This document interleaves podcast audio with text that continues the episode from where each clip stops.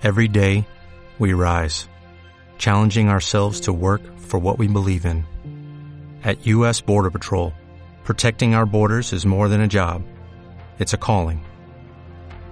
Agents answer the call, working together to keep our country and communities safe. If you are ready for a new mission, join U.S. Border Patrol and go beyond. Learn more at cbp.gov/careers.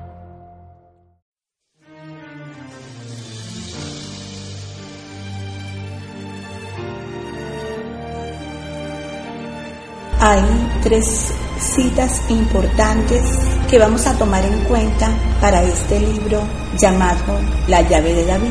La primera cita bíblica está en Mateo 16, 19, la cual dice, yo te daré las llaves del reino de los cielos, y lo que ates en la tierra será atado en los cielos, y lo que desates en la tierra será desatado en los cielos. La segunda cita está en Apocalipsis capítulo 3 versículo 7 y escribe al ángel de la iglesia en Filadelfia, el santo, el verdadero, el que tiene la llave de David, el que abre y nadie cierra y cierra y nadie abre, dice esto. Y la tercera cita está en Isaías 22, 22. Entonces pondré la llave de la casa de David sobre su hombro. Cuando él abra, nadie cerrará. Cuando él cierre, nadie abrirá. Lo clavaré como clavija en lugar seguro y será un trono de gloria para la casa de su padre. Estas tres citas serán el preámbulo de lo que será una gran historia. La historia del libro La llave de David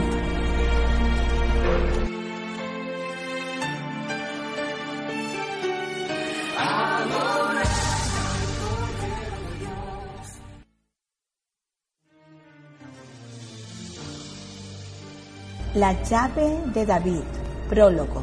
Cuando hablamos de llave, nos imaginamos un implemento hecho para abrir cerrojos, puertas, cofres, rejas, cabetas, cajas fuertes, cosas muy personales, muy bien guardadas. No puede tener una llave que no tenga ese sentido de pertenencia sobre el lugar o cosa guardada.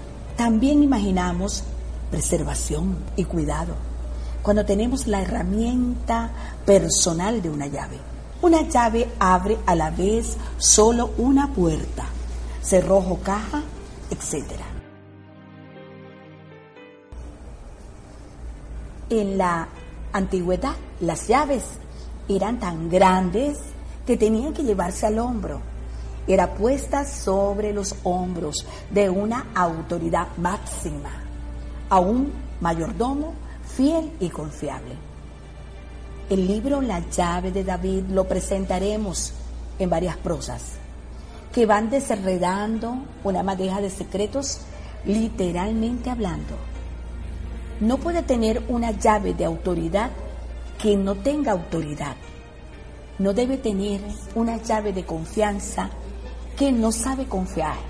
No debe tener una llave de adoración que no es un adorador, o por lo menos no conoce el significado de ser un adorador en espíritu y verdad. A un hombre le había sido conferido una llave magnífica, llave imperial, llave de reino y justicia. Conocemos a un Dios magnánime, muy poderoso, tiene tanto poder que es capaz de repartir y compartir su poder con sus fieles. Con solo darle un implemento seguro, una llave, Dios mismo le había entregado a David esa herramienta de poder a él y a sus percesores. O dicho sea mejor, aquellos que quieran arrebatar el derecho de usarla. La llave de David nos mete en las dimensiones exactas de un adorador, de cómo siente un verdadero adorador, quién es un adorador de verdad, las características más íntimas de quien benditamente adora a Dios en espíritu y verdad. pero también nos arroja las condiciones que debe tener un adorador y su responsabilidad máxima de mayordomía.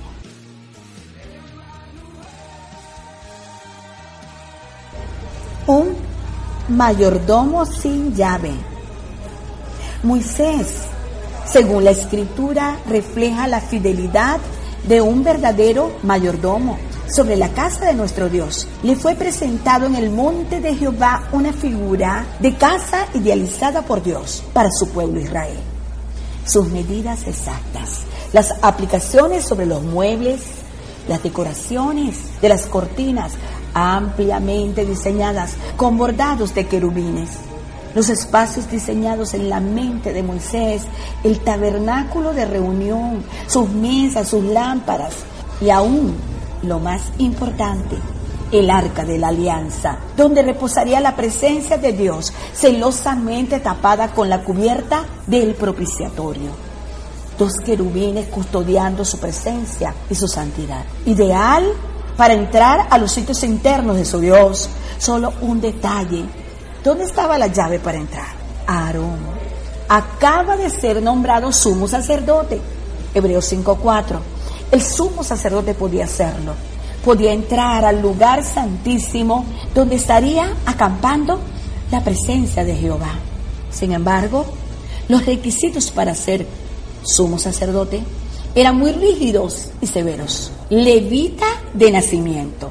Tenía que ser perfecto, sin tacha en cuanto al físico, sin nube en sus ojos, sin magulladura de testículos, sin manchas en una pieza de mucho valor y apreciado ante los ojos de los demás, digno e íntimo, sin dobleces. El sumo sacerdote representaría a la nación ante Dios. Moisés representaba a un siervo único, dotado no solo de la llave, que es autoridad, no se veía, no la poseía físicamente, pero sí espiritualmente, sí moralmente, una llave de justicia que le adjudicó nuestro Dios, que abría las puertas de la presencia de Jehová. Moisés representaba algo más, intimidad, respeto y confianza y devoción para estar en su presencia. Moisés pudo ver frente a frente a su Dios sin llaves. Él subía y bajaba del monte cuando Jehová lo requiriera. Fue un mayordomo fiel sobre su casa. El monte en ese momento representó la habitación de Dios. Hebreos 3:5. Como su casa y tabernáculo también representaron lo mismo, mientras Aarón esperaba el turno de entrar en la presencia como sumo sacerdote designado por Dios. Moisés entraba y salía de su presencia con tan solo una autorización la de Dios. Dios busca un hombre para entregarle una llave. Jamás encontraremos un diamante junto a un gasofilaxio o un contenedor de basura. Las joyas de gran valor no se regalan, sino a alguien de valor. Y las joyas no se consiguen en estercoleros porque no se busca en ellos. Buscamos una gema dentro de una joyería o en los brazos o cuello de una persona muy importante.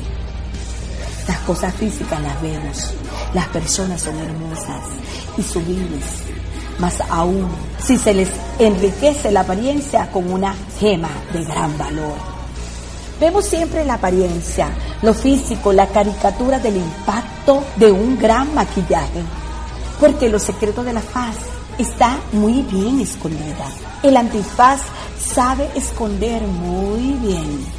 Los ojos y su luz reflejan el peso del alma buena o mala. Son el espejo del alma, bien dicho y bien expresado por los grandes sabios. Las grandes gafas pueden tapar la iluminación del mismo o bien tapar el ojo maligno que mira mal. Mateo 6:23. Dios busca hombres y mujeres con voluntad propia de servirle, sin acomodo, sin exceso de voluntades propias, más bien siguiendo el designio impuesto por el creador de la llave. Dios busca un hombre, una mujer para cada llave y busca una llave para cada hombre y mujer.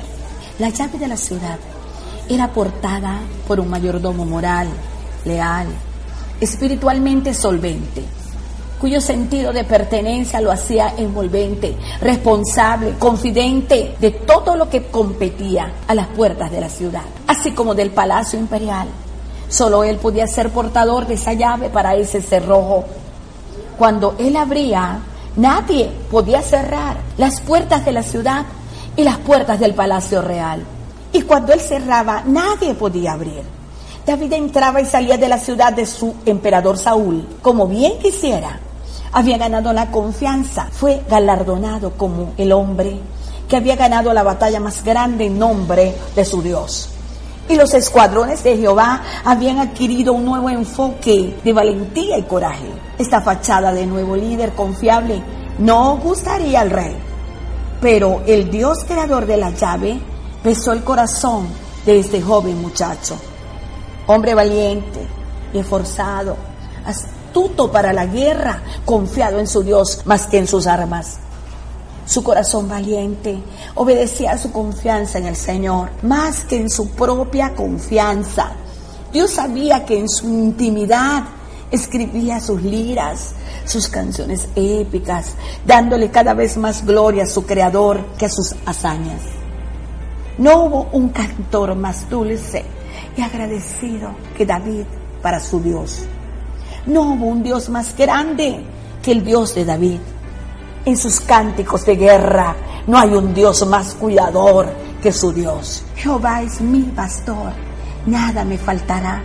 Salmos 23.1. Mientras pasía con las ovejas de su padre Isaí, David se imaginaba a sí mismo, a Dios, su Padre Celestial, paciéndolo como una oveja de la majada. Dios tenía un alcance de conformidad a su corazón que aseveró que David era conforme a su propio corazón. ¿Quién sería más digno de recibir su legado? ¿Quién sería digno para depositar la confianza de esa llave? David será el mayordomo perfecto, encargado de la ciudad y del nuevo reinado, según el espíritu y no según la carne. Del espíritu como gobierno teocrático y sempiterno, y de la carne, porque ella no heredará el reino de Dios. Del mayordomo encargado, podríamos decir tanto como se le confiara. Más que suficiente entregar la estabilidad de seguridad de la ciudad. El paso peatonal se cerraría solo si dicho mayordomo lo ordenara. Y todo esto por órdenes superiores. E ineludiblemente sería cerrado el paso, circunstancial o permanentemente. El rey príncipe real depositaría la absoluta confianza y autoridad a este siervo de alta fidelidad. Si suponemos un ejemplo tangible, no confiaríamos las llaves de nuestra casa a un mayordomo cuya credibilidad esté en entredicho, sea dilapidador de nuestros bienes o introduzca en nuestra ausencia personas ajenas a la casa. Dios entrega todo para darte todo. La llave de David ingresa a nuestro conocimiento asociado a la influencia de un Dios altamente exigente. Algo le fue confiado a un mayordomo, pero no cualquier mayordomo. Debía ser fiel, honesto y sin ambigüedades quien pasó por los procesos pertinentes de una vida llena de pruebas por parte de nuestro Dios, sabe que si no se pasa cada una de dichas pruebas, no puede ser refinado como el oro. Para que la prueba de vuestra fe, más preciosa que el oro, que perece, aunque probado por fuego, sea hallada en alabanza, gloria y honor en la revelación de Jesucristo. Primera de Pedro 1.7. La prueba de fuego que pasó David fue necesaria. Tan solo un joven, casi un niño, tenía tanta responsabilidad aún por la vida de unas pocas ovejas de su padre Isaí. ¡Qué confianza! Su papá se la otorga. Debía preservar vida de aquellos animalitos y al final de la tarde debía dar cuentas claras que ninguna se había perdido. Eso sí es una prueba de fuego.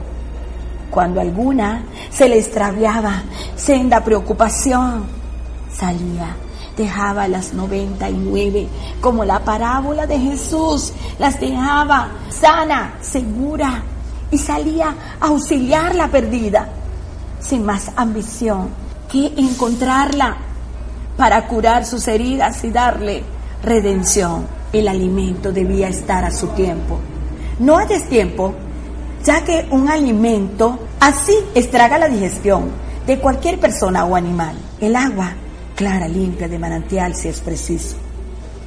Ingrediente que no puede faltar para el cuidado de esos pobres animales, el amor, el cuidado y dedicación, todo eso era prestado por David a sus inquietas ovejas.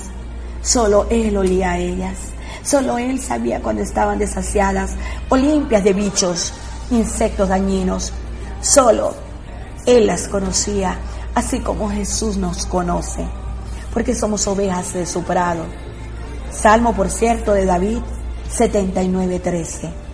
Y nosotros, pueblo tuyo y ovejas de tu prado, te alabaremos para siempre, de generación en generación, cantaremos tus alabanzas.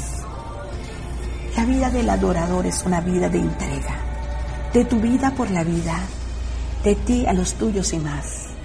La vida del adorador es, aunque exigente, es recompensada. La exigencia con alabanza y es transmitido ese legado de generación en generación. Dios exige mucho más de lo que suponemos ser, por su naturaleza y esencia, que nos ha regalado sin merecerlo. Si Él prolija ser santo, busca una generación y le exige santidad si Él es bueno. Y para siempre su misericordia nos manda a ser misericordiosos y clementes. Salmo 100, 4 y 5. Entra por sus puertas con acción de gracias y sus atrios con alabanza. Dale gracias, bendecid su nombre, porque el Señor es bueno para siempre en su misericordia y su fidelidad por todas las generaciones. David fue probado en todo. ¿Cómo lo sería nuestro Salvador y Señor? Con el agravante y la enorme diferencia que David sí falló muchas veces, con el resultado de una vida con muchas bajadas y correcciones que aplicar.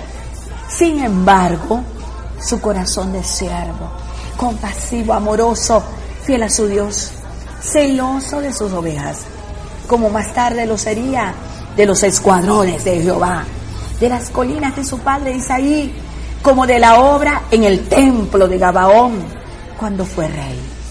Cuidador del arca, quien representa la presencia de Dios, así como cuidó muchas veces bajo las estrellas su intimidad con su Señor, amante y enamorado de su Señor, y agradable, espontáneo, todo lo llevaría a los pies de Dios. Su pasión, su prosa, su lira, fue y es para su Dios. Se hizo merecedor de una confesión de su pastor de pastores. Tener el corazón conforme al corazón de Dios. Libro de los Hechos, capítulo 13, 22. He hallado a David, hijo de Isaí, varón conforme a mi corazón quien hará todo lo que yo quiero. La sensibilidad de un corazón que debía y tenía que agradar a Dios, como fuera, al precio que fuera, aunque no agradara mucho a los demás. La decisión de Dios sobre la vida de un pueblo que apenas estaba reconociendo en David, alguien que amaría a Dios con todas las fuerzas, con toda su vida y corazón, como estaría presente en cada documento de Dios, hacia el pueblo escogido por su gracia y vidas dispuestas a obedecer aún por encima de su propia voluntad. Le hizo merecedor de tan agradable y confiable crédito, el corazón conforme al corazón de Dios.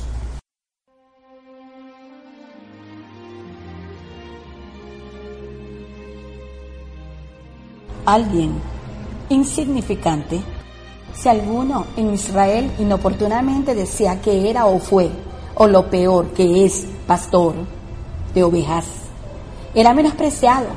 Peor que esto, se le consideraba un oficio de baja estima o baja categoría entre los países circunvecinos y también en el propio país de Israel. No solo David era un soñador amante de todo lo que Dios ha hecho con sus manos, pastaba con las ovejas de su padre Isaí, mezclándose con cada una de ellas, como si perteneciera a esa manada, para protegerla, cuidarla, alimentarla, curarla y consolarla, como lo hacía un verdadero pastor. El oficio indigno de pastor le había sensibilizado al extremo de no conferirle como un padre, aunque de otra especie. Fue lo parental y amoroso de la entrega quien le llevó al extremo cariño y amor por aquellas insignificantes ovejas que cobraban valor cada vez más mientras eran integradas a su cuidado. El buen pastor da su vida por sus ovejas. Juan 10, 11, 12. Yo soy el buen pastor. El buen pastor da su vida por las ovejas, pero el que es un asalariado y no un pastor, que no es el dueño de las ovejas, ve venir al lobo y abandona las ovejas y huye. Y el lobo las arrebata y las dispersa. Jesús dio su vida por sus ovejas como llamó a los suyos. No se perdió ninguna, solo el hijo de perdición, como estaba escrito. Nosotros sabemos que Judas no era una oveja, era un lobo disfrazado de oveja quien entregó la vida de Jesús. Y aprovechando su coyuntura, Satán dispersó las ovejas de Cristo. Mas David también, como el buen pastor, estuvo dispuesto a enfrentar el ataque de los enemigos, depredadores destructores, exponiendo su propia vida, menospreciándola como si fuera una vida insignificante, aunque valiosa, mas no la estimó, con tal que sus ovejas estuvieran en pastos seguros. Jehová es mi pastor, nada me faltará. Salmo 23.1 en lugares de delicados pastos me hará descansar. Siempre supo David que él no dejaría jamás aquellas ovejas. Como no dejaría Israel más tarde cuando fuera rey? Que debía zonificarlas a pastos seguros. Y así como su Dios lo había enraizado en lugares delicados de paz. Junto a aguas de reposo me pastorearás. Ah, esto sí es cuidar. David, cuando las veía intranquilas, las recogía, junto a las aguas y el remanso de ellas las tranquilizaría. Las aguas del Espíritu, aguas vivas de remanso y de paz, aquietan la vida del atormentado corazón. Oh buen pastor, confortarás mi alma, me guiarás por sendas de justicia, por amor de su nombre. Jesús cierto día alzó sus ojos a la multitud y las vio desperdigadas por el monte, hambriadas, y confundidas como ovejas sin pastor, y tuvo compasión de ellas. Esta llave representa para nuestro Dios la llave de la humildad, escogida para un hombre humilde.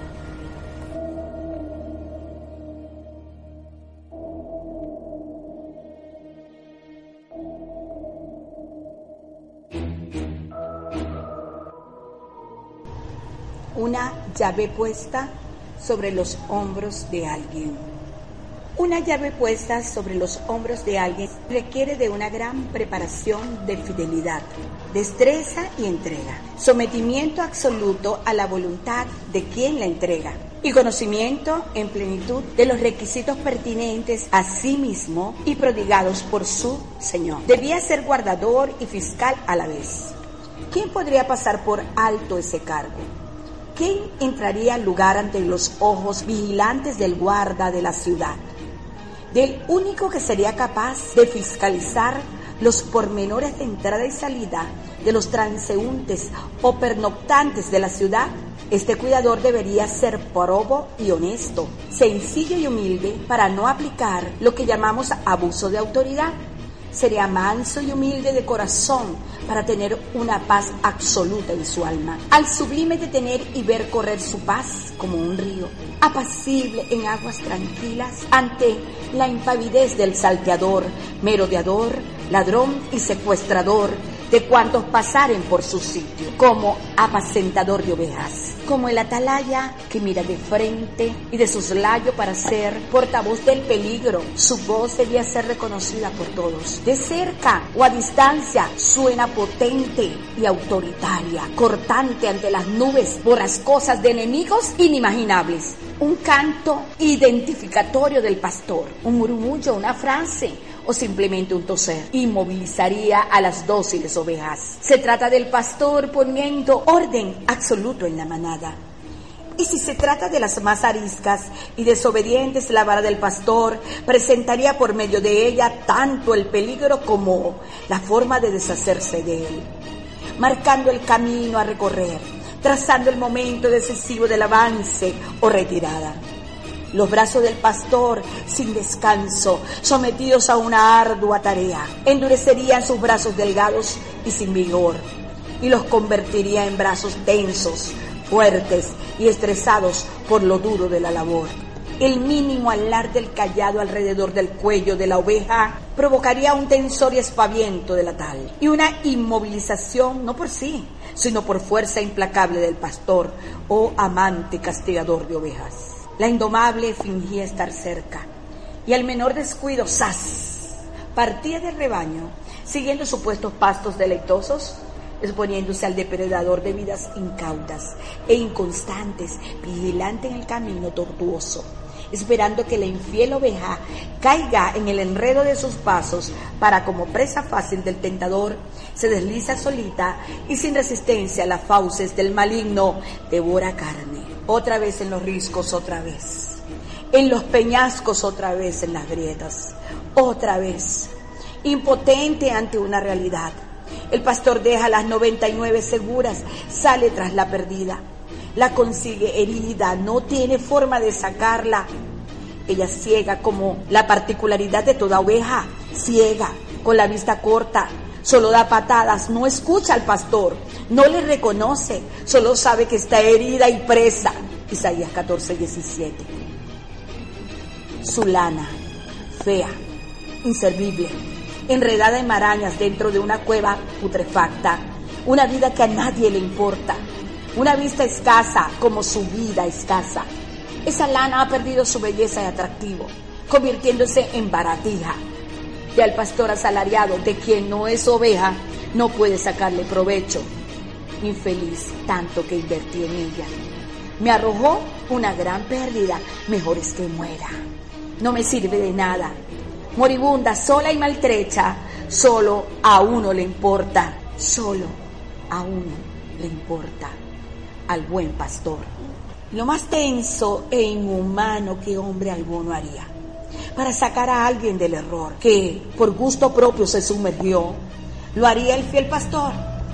Respira hondo, mete sus enormes manos, se llena de temple y vigor, hasta lo sumo y sin pensarlo dos veces, va quebrando una a una las patas de su doblemente adolorida oveja, para así poder sacarla inconsciente y herida de esa fortaleza y cárcel y librarla de una muerte segura en sus brazos tiernamente, la sube a cuestas sobre sus hombros, va llevando a cuestas no solo una oveja malherida, también lleva a cuestas una llave conferida el mismo día que se la colocaron, la llave de David.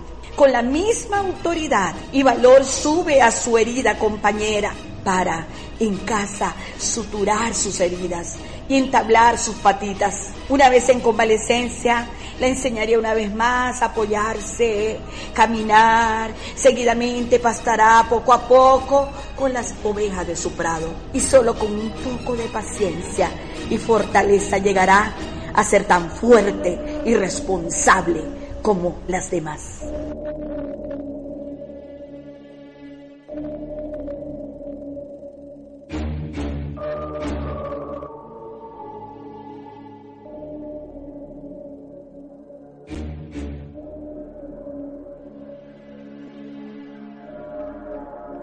Un David preparado para un Goliat. ¿Quién me reta? En las tierras áridas de Israel va bajando un muchacho mancebo a punto de desarrollarse como hombre, de hermoso parecer. Fue probado entre sus altos y fornidos hermanos, y ninguno dio la talla perfecta ante Dios como David. En medio de sus danzarinas ovejas, todos ellos fueron preparados para guerrear. Eran grandes y fortachones.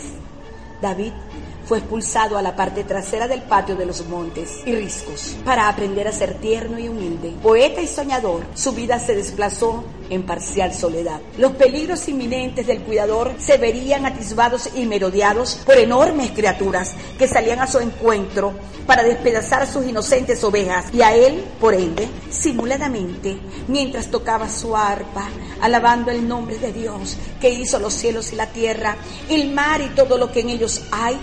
Salmos 146, 6 fuera oso, león o fiera, todos que venían al acecho eran sorprendidos por el dulce cantor de Israel, despedazándolos sin contemplación. El celo de David, el celo de Jehová, Dios probando a quién le daría su llave. Observó el comportamiento de quien requeriría gran destreza y voluntad para ser el rey de Israel. No colocó sobre él una gran fuerza, solo la necesaria para proteger a los suyos. El Espíritu de Jehová que venía sobre David para ejercer dominio sobre lo imposible, humano contra fiera, sin más implemento que su fuerza y su poder. Goliat, enemigo filisteo de la tierra de los filisteos, tierra de gigantes, monstruos de 24 dedos, estatura cercana a los 3 metros, no dejaba de ofender e incitar a la guerra al pueblo escuálido, temeroso e inseguro de Israel. Un joven celoso como David, tan severamente celoso como el mismo Dios, se enfrentaría nuevamente a los ataques de su fiero enemigo, enemigo de los escuadrones de Jehová, de las legiones que se preparaban para la lucha ante el improperio, las chanzas, burlas y provocaciones en su santa morada. Los recuerdos le asaltaban al instante cuando el Espíritu de Jehová circunstancialmente le tomaba y en lo implacable de su celo arrebataba el oso o al león de sus fauces, del cuerpo de sus víctimas. Una oveja había sido extraída de la manada. No había tiempo que perder. Sentía como sus entrañas hervían. Ella, su oveja, era débil. Lo necesitaba. Sin pensarlo arremetía con fiereza con sus propias manos una fuerza descomunal baja sobre David y con sus propias manos desgarreta la quijada de su adversario. Y si la fiera determinaba arremeter contra él, le esperaba una muerte segura, sin titubeo, sin misericordia, ante el ataque de su enemigo.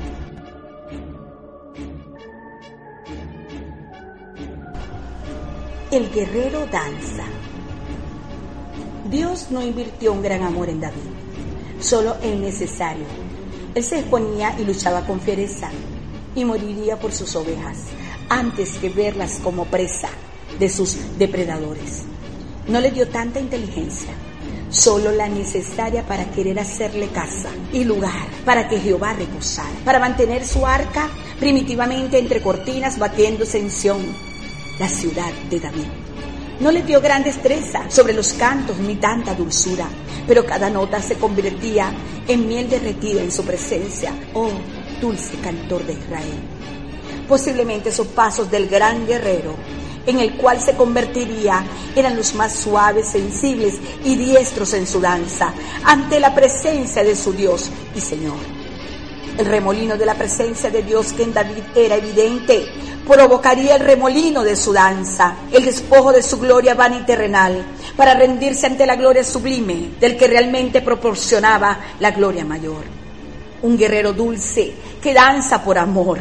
Qué combinación tan extraña, pero así nos busca nuestro Dios cuando de adoradores se trata. No puede alguien que tiene tanto alcance ignorar lo que es y a quién le sirve y cuál es su legado. Entre la danza de la guerra, el amor y la lealtad se quedaría con la combinación de las tres. Él nos enseñaría la danza de la guerra por amor a las ovejas. Nos implicaría en un mundo perfeccionado por el amor y no por el temor, porque el verdadero amor echa fuera el temor. El amor que fue derramado en David lo reflejaría en cada movimiento que haría, en cada circunstancia redimida por Dios para su aprendizaje. Podía amar y eso era importante, sublime. Al hombre también le fue dada la sutilidad del amor, expresado en llanto y súplica cuando de Dios se trataba. Escucha mi clamor, oh Dios de mi justicia. Cada súplica o plegaria expresaba las obras de una vida que abundaba en pesares y actitudes no deseadas, llena de dificultades. Le temes a quien no amas, porque si le amas, le eres totalmente incondicional, sin excusas para estar a sus pies. La relación del amor estrechamente relacionada con la devoción, el afecto y la negación completa y genuina de alguien que ama. David danzaba la danza de la guerra, porque había nacido un David para vencer a un Goliat.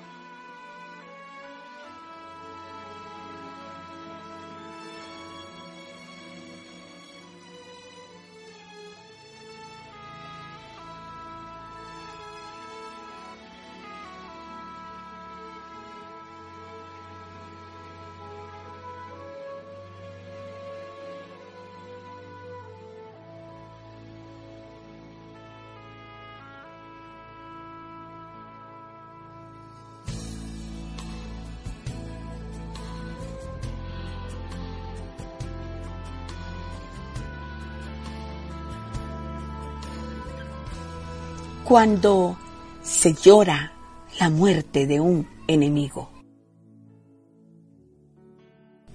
En la cueva del monte de Gilboa,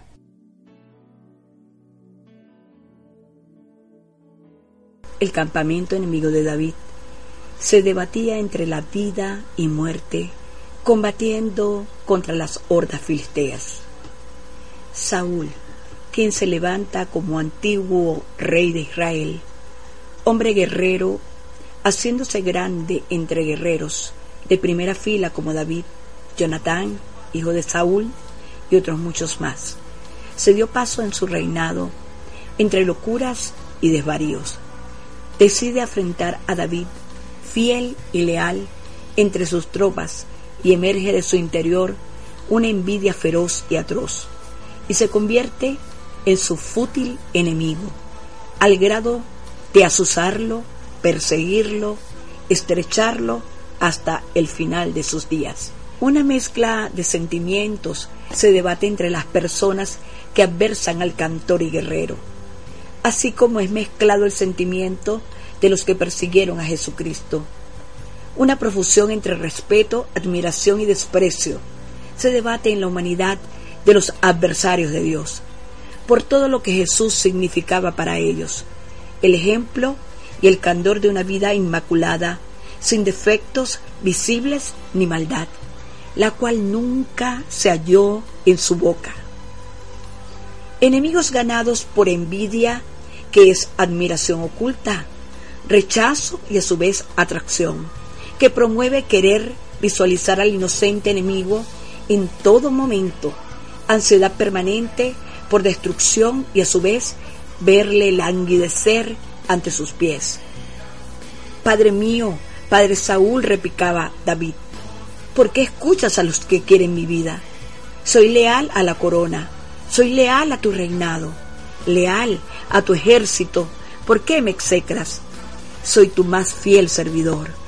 Un principio de autoridad que acompaña a todo mayordomo. Mayordomo sobre la casa real, es saber someterse a las autoridades superiores. Saúl era el ungido de Jehová. Como siempre le expresó David, ¿cómo he de levantar mi mano contra el ungido de Jehová? Se decía y le decía. Conocía sus limitaciones y su limitación fue la autoridad conferida al rey y él como súbdito debía respetar. Los sentimientos más oscuros e inhumanos surgían de este contencioso rey, lo hacía permanecer con su más ruin y misterioso comportamiento. David, por el contrario, entre valor, fidelidad, lealtad, cosas que poseía naturalmente nuestro joven David, esforzado en batallas y ganador de batallas enemigas, compensador de un nombre relevante en las tropas del rey Saúl. Saúl hirió a sus miles y David a sus diez miles. La lealtad de David, la lealtad de David, patente en todo momento. Lealtad que adquirió, decisión que en su corazón aridó, pese al rechazo de sus primeros enemigos, sus propios hermanos, y para colmo, la omisión de su padre Isaí, lo hacen más fuerte y seguro. Solo le acompaña el amor. Fue derramado tal amor en el corazón de este tan humilde hombre, porque Dios resiste a los soberbios, pero agracia a los humildes. Sumado a la inocencia de sus actos y su limpio corazón, todo en el cóctel de amor del alma de David, transferido a la humanidad del hijo de Saúl. Jonatán, su fiel amigo y compañero de armas, ah, Jonatán, me eres más dulce que el amor de las mujeres. Amigo y hermano mío, has muerto. Amigo y hermano mío, has muerto, junto a tu padre Saúl, mi más amado enemigo. Oh valientes, murieron como si no tuvieran honra, como muere un hombre sin honra. Poco comparado con el gran amor de Jesucristo, presentado delante de sus propios enemigos, quienes mofándose y vejándole en su plena crucifixión, lograron en su ensañamiento solo una palabra desgarradora de los labios del Hijo de Dios. Padre, perdónalos, porque no saben lo que hacen. Jesús lloraba por dentro, silente por sus enemigos, como David lo hacía por fuera, y a gritos desgarradores. La sensibilidad evidente ante la caída de sus enemigos y el dolor que le provocaba fue interpretado erróneamente por sus amigos como debilidad. Cuán débil eres, David. Cuán débil eres, Jesús. Bájate de esa cruz si realmente eres hijo de Dios. David, si no sales ahora mismo al estrado a vitorear la caída de tus enemigos, te destruiremos y jamás podrás perpetuar el reinado que ahora te es otorgado por el mismo Dios. Fue un zarpazo cruel del destino, que lo hace acallar aún su propia voluntad. Su infortunio no alentaría a ser leña de su enemigo como un árbol caído. Eso lo convertiría en un hombre impío y sin sentimientos y lo igualaría a los demás. David, igual al Dios que conocía, se apegó a la misericordia. Como yo soy misericordioso, serás misericordioso para que alcances misericordia. Con mueca de dolor, vitoreaba a un pueblo naturalizado por las hazañas de la guerra, mientras alzaba sus brazos en señal de victoria sobre su enemigo. Rodaba por sus mejillas dos lágrimas amargas de inconsolable amor frustrado.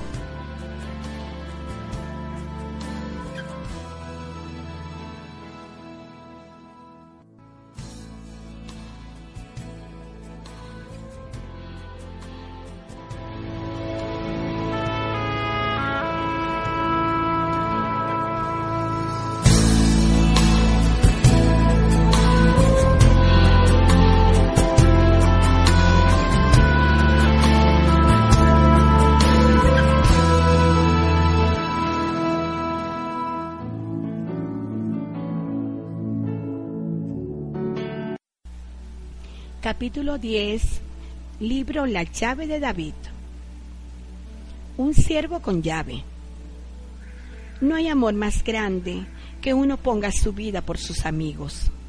El modo real de todo sacrificio, en servilismo y sumisión, podría adjudicárselo al amor. Podemos sentir que lo que proporciona un siervo para el servicio incondicional de su Señor es el amor. El siervo salta y se apresura con su llave proporcional a lo que siente. Sube a cuestas con un poco de dolor para atravesar el cerrojo de la oportunidad, demostrando su alto valor de entrega y regocijo. Mientras más agradecido, más amas. Su llave es convertible. Jamás imaginaría que dada su autoridad sacrificante, se convertiría en siervo de lo que valora y es capaz de demostrar, aun dándolo todo para hacer valer su derecho, que es digno de portar la llave del mayordomo.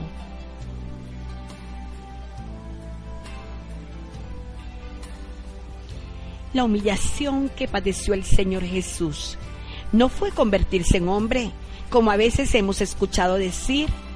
La humillación más grande fue convertirse en siervo, dadas las condiciones del mismo. Cuando definimos a un hombre o mujer que está trabajando para Dios, es llamarle siervo o sierva, sin medir las profundidades de esta palabra, tan espectacularmente dispuesta a enaltecernos así como se humillaría la persona de quien se habla. El que se humilla será exaltado y el que se exalta será humillado. La premie de la humillación se la lleva Jesús. Al coronarse siervo de la humanidad, al extinguir su realeza ante las demandas de una humanidad nada sacrificial, nada preparada para servir a alguien más. Todos eran exaltados, mientras los demás se humillarían sin condiciones ante las autoridades postdatadas del momento.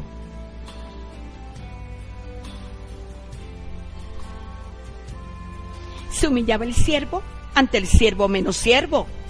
Los menos siervos con autoridad estaban bajo el tutelaje de los gobernadores y a su vez debajo de los principados o autoridades míticas como virreinatos, reinados, etc. Y sobre lo alto, uno más alto, dice Eclesiastés 5.8. Si opresión de pobres y perversión de derecho y de justicia vieres en la provincia, no te maravilles de ello, porque sobre el alto vigila otro más alto y uno más alto está sobre ellos la demostración del carácter de un hombre como David tuvo sus inicios en la emancipación de un proceder nada débil, sino más bien ajustado al derecho de la humillación de un siervo. Nada fácil concebir, porque se es más fácil ser altivo que humilde. Y esa era la condición de aquel hombre que aprendió a hacerlo. Un hombre sensible a la voz de Dios aprendería obediencia a través de la sensibilidad, recato y voluntad, subordinada y sucumbida a los designios de la voluntad divina. David tenía un corazón y un proceder de siervo, no fingido, indisoluto ante sus propias palabras de lealtad incondicional a su Señor el Rey a su amigo Jonatán y al siervo de Dios, el profeta Samuel. Saúl hirió a sus miles y David a sus diez miles. Ni las sórdidas palabras de exaltación y escuetas lisonjas le harían cambiar su propiedad de servicio incondicional a favor del rey callaba su conciencia y decía con gran orgullo y no menos prestancia, no tocaré al ungido de Jehová. Cuando se trataba del rey y se le increpaba para que tomara acción sobre su poderío y defensa. David se consideró siervo hasta lo sumo, siervo como un animalito con sed y hambre de justicia insaciable.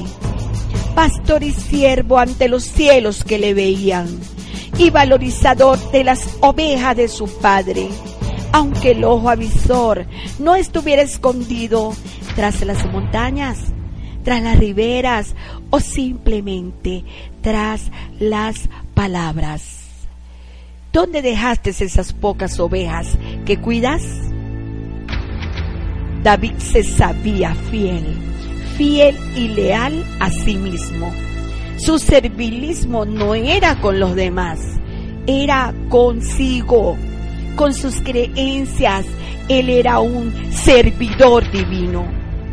Jesús miraba las ovejas de su Padre con compasión, como ovejas sin pastor, desperdigadas por los campos de este mundo, y tuvo compasión. Quiso reunirlas como la gallina que reúne a sus polluelos, y ellas no quisieron.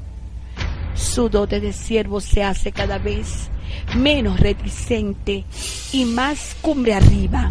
El fragor es mayor, es convencerlas, sacarlas, juntarlas y salvarlas a campos seguros. Dulce siervo de Israel, trabajaste hasta lo sumo Sufriste hasta vejar tus huesos sin tener compasión de ti mismo, más que de ellas, para servirles hasta el final de tus días. Detrás de días de oscuro exilio, por voluntad propia, hacia el monte de los olivos o el desierto de donde habrían venido en la antigüedad los que sucumbieron en él, tras postración y suplicante dolor por las ovejas perdidas de Israel. Comenzaba su sopor como siervo en la carne. Un siervo no le sirve a nadie que no esté sujeto a su servicio. Y le sirve a todos por igual, porque no hay distinción. Está repleto de convicciones definidas y definitivas. Se niega a sí mismo, toma su cruz cada día y lo sigue. David sirvió hasta la posteridad los intereses de su Dios y Señor. Cuando de soldados se trataba, él sería el mejor si era pastor de ovejas, el más dedicado. Si era amigo del Hijo de su Señor, lo haría con tal amor que sobrepasaría el amor de las mujeres. Cuando fungía como músico, la fluidez de su entrega propiciaba la salida aún de espíritus inmundos que rodeaban al caudillo. Todo él sacrificó para convertirse en la personificación de la lealtad. El dulce siervo de Israel lo haría. Jesús lo hizo como fiel servidor de una humanidad en extinción. Siervo y humilde, se humilla lo sumo por amor y solo amor. Con cuántas caricias de dolor lavó los pies de sus propios discípulos. No solo amó al amigo hasta su muerte, sino que entregó su vida aún por el enemigo, el móvil, el amor. Lavó con anticipación los pies de quien sería su legado en la servidumbre del Evangelio de Salvación. Su servicio exhaustivo y completo hasta muerte de cruz convendría establecer la crucifixión como prueba indubitable de su servicio a la humanidad.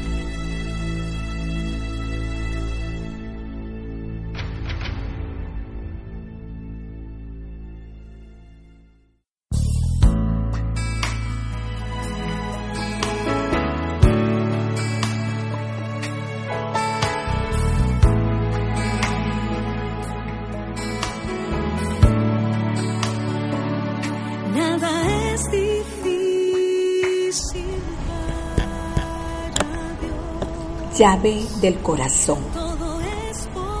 Cuando lo abundante se superpone a lo escaso y lo escaso se escarpa al mísero dolor. El dolor se condensa en temor y el temor se subyuga al amor. Es cuando nos hacemos ricos en virtudes y todo puede echar fuera el terror y el temor de no poseer el amor.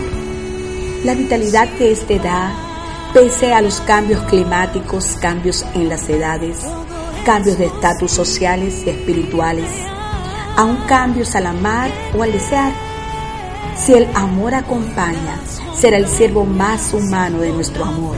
Será el siervo espiritual al amar, dar sin recibir nada a cambio. Solamente la vaciedad de una vida sin propósitos, recomendada por la ignorancia y la perfidia, deben darse la mano cuando no encontramos los motivos exactos y pertinentes al amar de verdad, verdad. El que ama ha conocido a Dios porque Dios es amor. La empatía entre el amor que presenta Primera de Corintios 13 y el único amor verdadero es pensado en Jesús nos reflexiona y presenta más cuestionamiento hacia el amor que nosotros los mortales ostentamos. La madre ama al hijo aunque éste la odie profusamente. Y creemos que eso se parece al amor de Dios. El padre protege con brazos fuertes y pasión desbordada la vida de su amada. Y creemos que esto también se parece al amor. El hijo mientras depende de ellos, también ama un poco más a uno que a otro. Y su hermano lleva lo prodigio de ese amor que va más allá de la muerte de los padres, al sentir en pecho un corazón y una sangre que corre con segmentos de ADN compartido. Y a eso le llamamos amor filial. El amor es sufrido, se hace posible cuando no es devuelto. Al amar y sentirse despreciado, etéreo amor, se fuma en el intento de regreso. No hay conciliación entre el que ama y el que no. Es benigno aquel amor que no trae consigo el repudio de lo malo, la cerviz endurecida y oculta en las fauces de la oscuridad y la igualdad de géneros. Valores, reminiscencias, desafíos, envidia, que gusta ser igual al otro, pero al no ser igual al otro, tortura. Manifiesta el desprecio que invade al no alcanzarle y desmejorarle. Se jacta y se goza de la injusticia que padece la persona amada. Difícilmente sea esto amor. La preeminencia de una vida que trate de superar a otra persiste en su actitud superlativa, aplastando, envaneciendo y jactándose en su debilitado intento de amar. Eso se llama odio y no amor. David amó aún a sus enemigos. Su corazón lloraba ante los improperios y mentiras. Siempre creyó, siempre soportó, siempre sufrió. Saúl, su fiel perseguidor, destruía cada vez más que podía su estima como hombre de confianza, inventando deslealtades, cobrándole deudas por resolver para ponerlo en manos del enemigo filisteo. Lo perseguía y estrechaba, sofocándole y obligando a ponerse en retirada con unos cuantos vagabundos que se unieron en el camino con el mismo infortunio de menosprecio. Primera de Samuel 24:9 dice, y dijo David a Saúl, porque escucha las palabras de los hombres que dicen, mira que David procura tu mal, y aquí hoy han visto tus ojos que el Señor te ha puesto en mis manos en la cueva en este día. Y algunos me dijeron que te matara, pero mis ojos tuvieron piedad de ti. Y dije, no extenderé mi mano contra mi rey, porque es el ungido del Señor. Mis ojos, mi rey, algo propio miraba, algo ajeno, como si fuera suyo y digno de compasión, digno de amor, ¿Cómo saberlo? Más no extendería de ninguna manera su mano contra su enemigo más temido, porque el amor fue mayor que el temor que le tenía. Estuvo rodeado de muchos sinsabores, mi Jesús. No tuvo donde recostarse, pero era feliz. Su móvil era el amor y su final pasionario y ministerialmente amoroso fue la cruz marchaba con danza precisa, fragmentada, por pasos agigantados para consumar el amor. Los veía como ovejitas débiles, sustancialmente débiles, y se llenaba de compasión. Lloraba con amor desbordante en aguas de dulzura infinita. Oh Jerusalén, Jerusalén, tú que matas a tus profetas y a los que son enviados ¿Cuántas veces quise juntarte como la gallina junta a sus polluelos y no quisisteis? La crucifixión de los que le odiaban fue el hecho punible de los mismos, pero no pudo prescribirle su crimen. Jesús era y es la personificación del amor de Dios, el verdadero y sublime amor del Padre.